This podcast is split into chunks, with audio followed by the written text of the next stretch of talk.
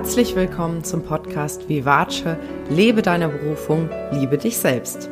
Ich freue mich riesig, dass du wieder eingeschaltet hast und heute gibt es eine Folge zum Thema Hochsensibilität und was Hochsensibilität eigentlich ist und wo dieser Begriff herkommt, das erkläre ich dir in dieser Folge. Und außerdem gebe ich dir einige Tipps mit an die Hand, falls du das Gefühl hast, du bist möglicherweise hochsensibel, wie du dir da selbst helfen kannst, was dich dabei unterstützen kann und wie das auch in der Ausprägung aussieht, was es für unterschiedliche Formen von Hochsensibilität gibt. Ich wünsche dir ganz viel Freude beim Zuhören.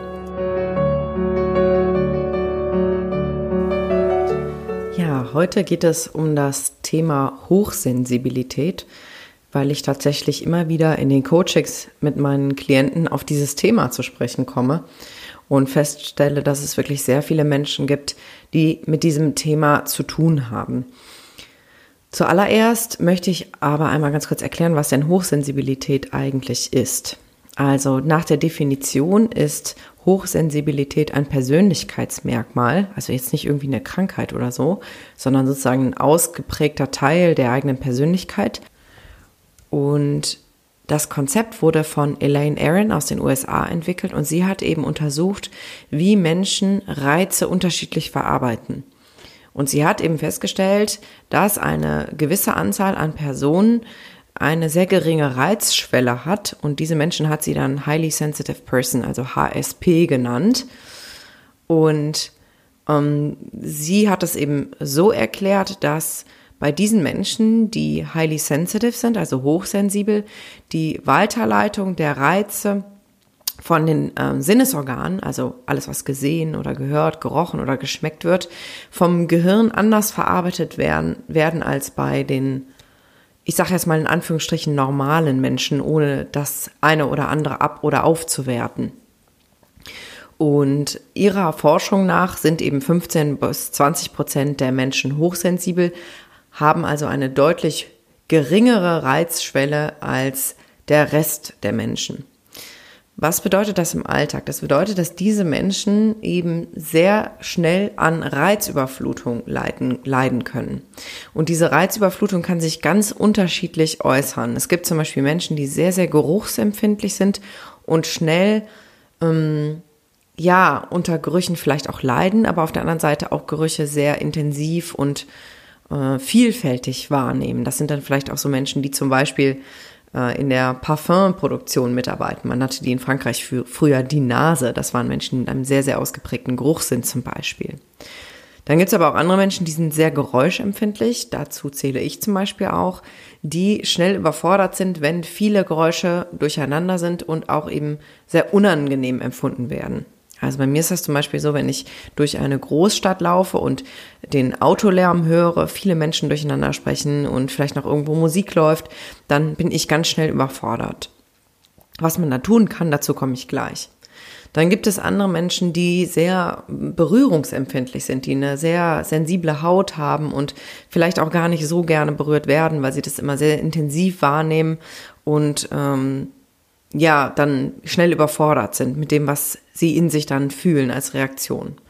Und andere sind auch sehr sensibel, was den Geschmack angeht und können da vielleicht auch gar nichts Extremes vertragen. Es gibt natürlich nicht nur Menschen, die das eine oder andere als Ausprägung haben, sondern es gibt durchaus auch Kombinationen. Aber was alle Ausprägungen gemeinsam haben, ist eben eine geringe Reizschwelle. Also dass eben diese Sinneswahrnehmung als sehr, sehr intensiv wahrgenommen werden. Auf der einen Seite ist das was ganz besonders Schönes, weil natürlich dann die Welt in ihrer Vielfalt sehr, ja, breit gefächert wahrgenommen werden kann. Und auf der anderen Seite besteht aber die Gefahr der Reizüberflutung und das kann dann eben auch zu einer scharfen Selbstkritik führen. So nach dem Motto, boah, ich bin ja viel zu empfindlich und ich halte nichts aus und wieso bin ich nicht belastbar. Das können zum Beispiel so Sätze sein, die Hochsensible vielleicht gut von sich kennen. Klassisches Beispiel kann zum Beispiel so ein Großraumbüro sein, wo irgendwie scheinbar alle anderen ganz normal arbeiten können und äh, dann es aber ein, eine Person gibt, die äh, schier wahnsinnig wird, weil die ganze Zeit irgendein Telefon klingelt oder irgendjemand sie anspricht oder vielleicht auch die Stimmungen im Raum sehr intensiv wahrgenommen werden. Das gibt es nämlich auch, dass Menschen sehr feinfühlig sind dafür, wie es anderen Menschen um ihnen herum geht und können sich davon dann vielleicht auch schlecht abgrenzen. Das heißt, die spüren dann, wenn es anderen nicht gut geht oder wenn andere wütend sind und das überträgt sich dann automatisch auf sie. Und das kann eben sehr, sehr anstrengend sein. In manchen Berufen ist diese Fähigkeit sehr hilfreich, wie zum Beispiel in meinem Beruf als Coach, aber zum Beispiel auch in den künstlerischen Berufen, also für Musiker, für Künstler, wo es um den Ausdruck von Gefühl geht und auch irgendwie die, der, um die Interpretation der Wirklichkeit. Und da kann Hochsensibilität eben unheimlich bereichernd sein, um eben ja auch andere Menschen mit dem zu berühren, wie sie die Welt sehen. Oder auch in den ganzen Heilberufen, Psychotherapie, Heilpraktika, da ist das unheimlich wertvoll. Und die Kehrseite oder sozusagen die Gefahr dabei ist aber eben, ähm, dass Menschen, die sehr hochsensibel sind, das nicht wissen und sich dafür selbst eben immer verurteilen und nicht verstehen, warum sie vielleicht sich als anders empfinden als die Menschen um sich herum. Das kann sich zum Beispiel auch in der Schmerzempfindlichkeit zeigen. Also, dass diese Menschen ja einfach viel schneller Schmerz empfinden bei viel geringeren Ursachen, als das vielleicht jemand anders tun würde und dann auch sehr krass darauf reagieren und dann da vielleicht auch wieder das Gefühl haben, warum bin ich denn so empfindlich und es kann doch nicht sein. Also ich habe das zum Beispiel, wenn ich Spritzen bekomme, ich habe unheimliche Angst vor Spritzen, nicht vom Kopf her. Ich weiß, dass das eigentlich nichts Schlimmes ist, aber mein Körper reagiert, als wäre es lebensbedrohlich und ähm, es kann dann schon mal sein, dass ich in Ohnmacht falle und mir total übel wird, weil mein Körper völlig in den Alarmzustand geht, wenn so eine Spritze in die Haut eindringt wow, jetzt ist hier gerade so ein richtiger doller Schneesturm. Ich weiß nicht, ob du vielleicht das Geprassel auf dem Fenster hörst. Ist irgendwie ganz gemütlich hier drin.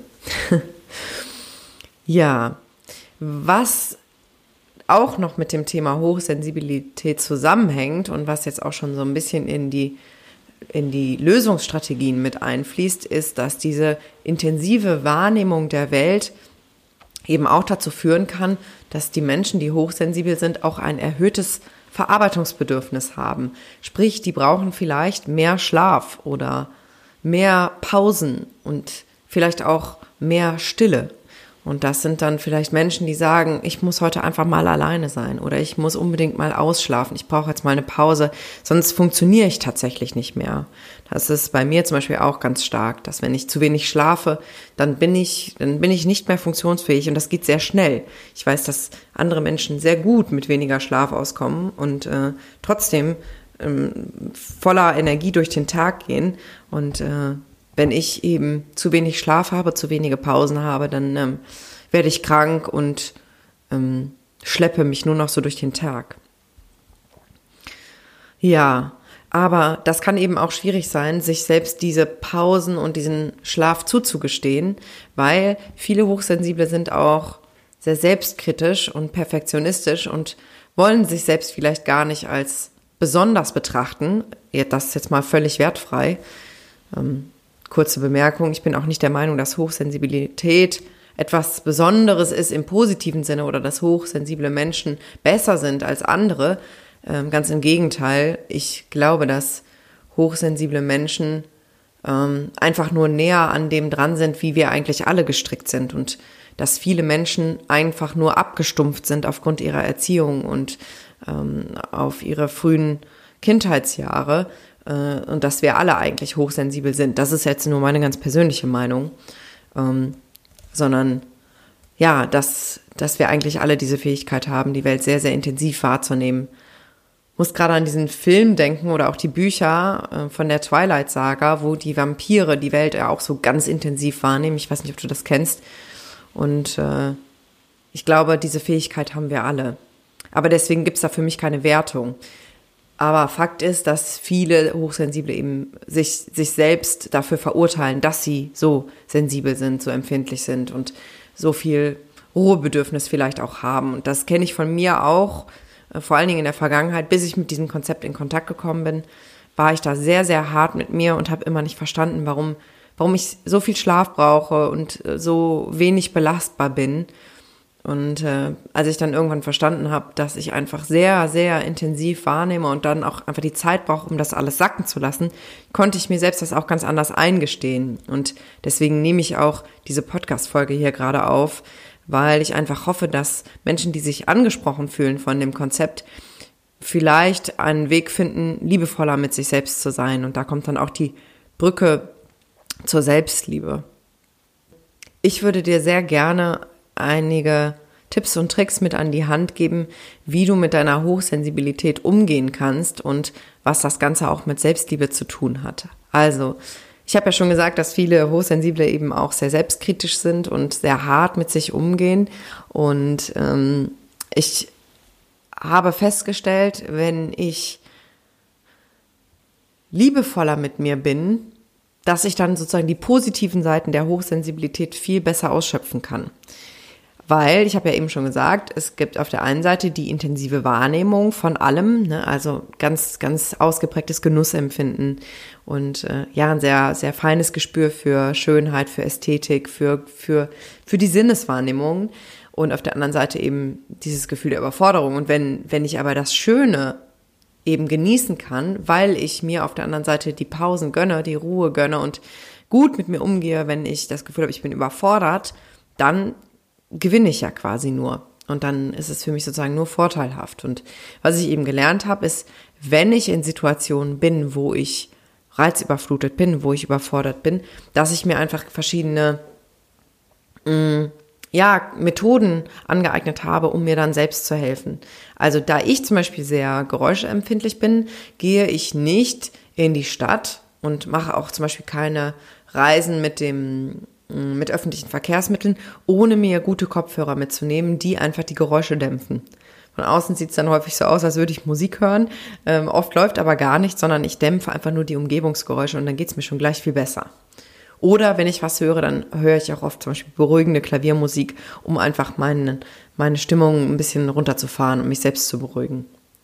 Und was mir auch hilft, ist tatsächlich mit meinem Körper in dem Moment zu sprechen wie mit einem Kind. Das heißt, wenn ich merke, ich bin Reizüberflutung, dann meldet mein Körper ja Alarm. Und ich habe das Gefühl, ich halte das jetzt nicht mehr aus, ich muss sofort nach Hause mich hinlegen, ich brauche Stille. Und was ich dann mache, in meinem Kopf natürlich nur, wenn ich das laut aussprechen würde, würden die Leute wahrscheinlich denken, die hat sie nicht mehr alle, ist, dass ich dann so Dinge sage wie, ja, ich weiß, es ist gerade echt hart und es ist gerade total viel und aber es ist nicht mehr lange. Wir sind bald zu Hause, nur noch eine halbe Stunde oder wie auch immer, ähm, so dass ich mich selbst quasi dann beruhige, wie so ein Erwachsenen-Ich, was mit dem Kind, Kindheits-Ich spricht. Und das funktioniert meistens ganz gut weil ich mich dann nicht so verliere in diesem, oh Gott, ich halte das nicht mehr aus und ich kann nicht mehr. Weil ich habe in der Vergangenheit wirklich Situationen erlebt, wo ich gedacht habe, ich drehe gleich durch, wenn ich in irgendeiner Großstadt war und es war heiß und stickig und ich hatte vielleicht auch noch Durst und wusste nicht, wo ich mich zurückziehen kann. Ähm, das kann für mich tatsächlich für mein Unterbewusstsein lebensbedrohlich wirken. Ist es natürlich nicht, aber für das Gefühl ist es schon sehr, sehr unangenehm. Und da habe ich einfach gut gelernt, mit umzugehen. Auf der anderen Seite dosiere ich auch einfach wie viel ich mich solchen Reizen aussetze. Das heißt, ich überlege mir sehr genau, wann gehe ich unter Menschen, wann gehe ich in eine laute Kneipe oder vielleicht sogar mal in die Disco und äh, wann brauche ich vielleicht eher den ruhigen Abend allein zu Hause, wo ich, weiß ich nicht, ein Buch lese, einen schönen Film gucke. Das heißt, ich reguliere das für mich auch ganz anders. Und ein ganz wichtiger Punkt ist auch eben zu lernen, Nein zu sagen, weil viele Hochsensible sind eben auch habe ich ja eben schon gesagt, sehr feinfühlig für die Gefühle von anderen und ihnen fällt es dann sehr schwer, zum Beispiel eine Einladung abzulehnen. Beispiel, es ist irgendwie Freitagnachmittag und du weißt, du bist äh, am Abend eingeladen bei ein paar Freunden und äh, eigentlich freuen sich auch schon alle und du freust dich eigentlich auch, aber du merkst, dir ist es eigentlich zu viel.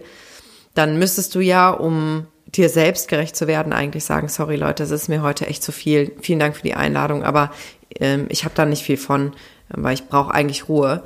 Das wäre ja, das wäre ein Akt der Selbstliebe, aber was wir dann nämlich oft tun, ist, dass wir sagen, ach komm, ich gehe doch, ich will die anderen nicht enttäuschen, um dann am Ende über unsere Kräfte hinausgehen. Und das zieht sich dann meist noch in den nächsten Tag, zumindestens bei Hochsensiblen, die vielleicht sich auch nicht mal von jetzt auf gleich wieder erholen und berappeln. Also die Quintessenz äh, als Lösung ist eigentlich, liebevoll mit sich selbst umzugehen, gut dazu zu stehen, was die eigenen Bedürfnisse sind und das vor allen Dingen dann auch nach außen hin zu kommunizieren. Also zu lernen, Nein zu sagen, wenn was zu viel ist, sich selbst die Ruhe und Zeit einzugestehen, die man für sich braucht und auch sehr genau zu unterscheiden, was ist jetzt eine Erwartungshaltung, die von außen kommt, obwohl die auch oft nur projiziert ist, weil ganz oft vermuten wir mal, dass jemand was von uns erwartet, obwohl es gar nicht ausgesprochen ist. Und wenn wir nachfragen würden, würden wir merken, dass in vielen Fällen gar keine Erwartung da ist. Aber wir gehen oft davon aus und verhalten uns dann dementsprechend. Also da einfach der Appell, gut zu trennen, was ist meins, also was gehört zu mir und was gehört zu meinem Gegenüber. Ähm, und einfach ein gutes Gespür dafür zu entwickeln, was brauche ich jetzt eigentlich gerade, damit es mir gut geht. Weil ganz ehrlich, wenn du irgendwo hingehst und du hast eigentlich gar keine Lust, weil es dir zu viel ist oder du zu erschöpft bist, dann haben die anderen ja auch nicht so viel von dir. Und das habe ich wirklich für mich gelernt, da einfach gut für mich zu sorgen, weil ich weiß, wenn ich dann unter Leute gehe, wenn ich dann rausgehe, wenn ich mich in reizintensive Umgebungen begebe, dann tue ich das aus vollem Herzen und genieße das dann auch unheimlich. Ähm, ist ja nicht so, als würde ich mich immer in irgendeiner Höhle vergraben. Äh, dann wäre ich, glaube ich, auch im falschen Beruf gelandet. Äh, aber einfach da einen sensiblen Umgang mitzufinden. Ja, ich hoffe, ich konnte dir ein bisschen weiterhelfen. Ich würde dir gerne noch ein Buch dazu empfehlen, was mir sehr, sehr geholfen hat. Und zwar heißt das Zart beseitet. Das packe ich auch in die Show Notes, falls du dich da angesprochen fühlst und ähm, mehr dazu erfahren möchtest. Und es gibt auch einen kostenlosen Test im Internet, den du ausfüllen kannst, wenn du das Gefühl hast, du bist möglicherweise hochsensibel. Das ist auch kostenlos und bekommst du so eine erste Einschätzung. Den packe ich auch in die Show Notes. Und wenn du noch Fragen hast zu dem Thema, dann kontaktiere mich gerne. Ähm, dann empfehle ich dir auch vielleicht gerne noch weitere Dinge. Und ansonsten wünsche ich dir eine wunderschöne Zeit und danke dir für deine Aufmerksamkeit. Deine Lilian. Thank you.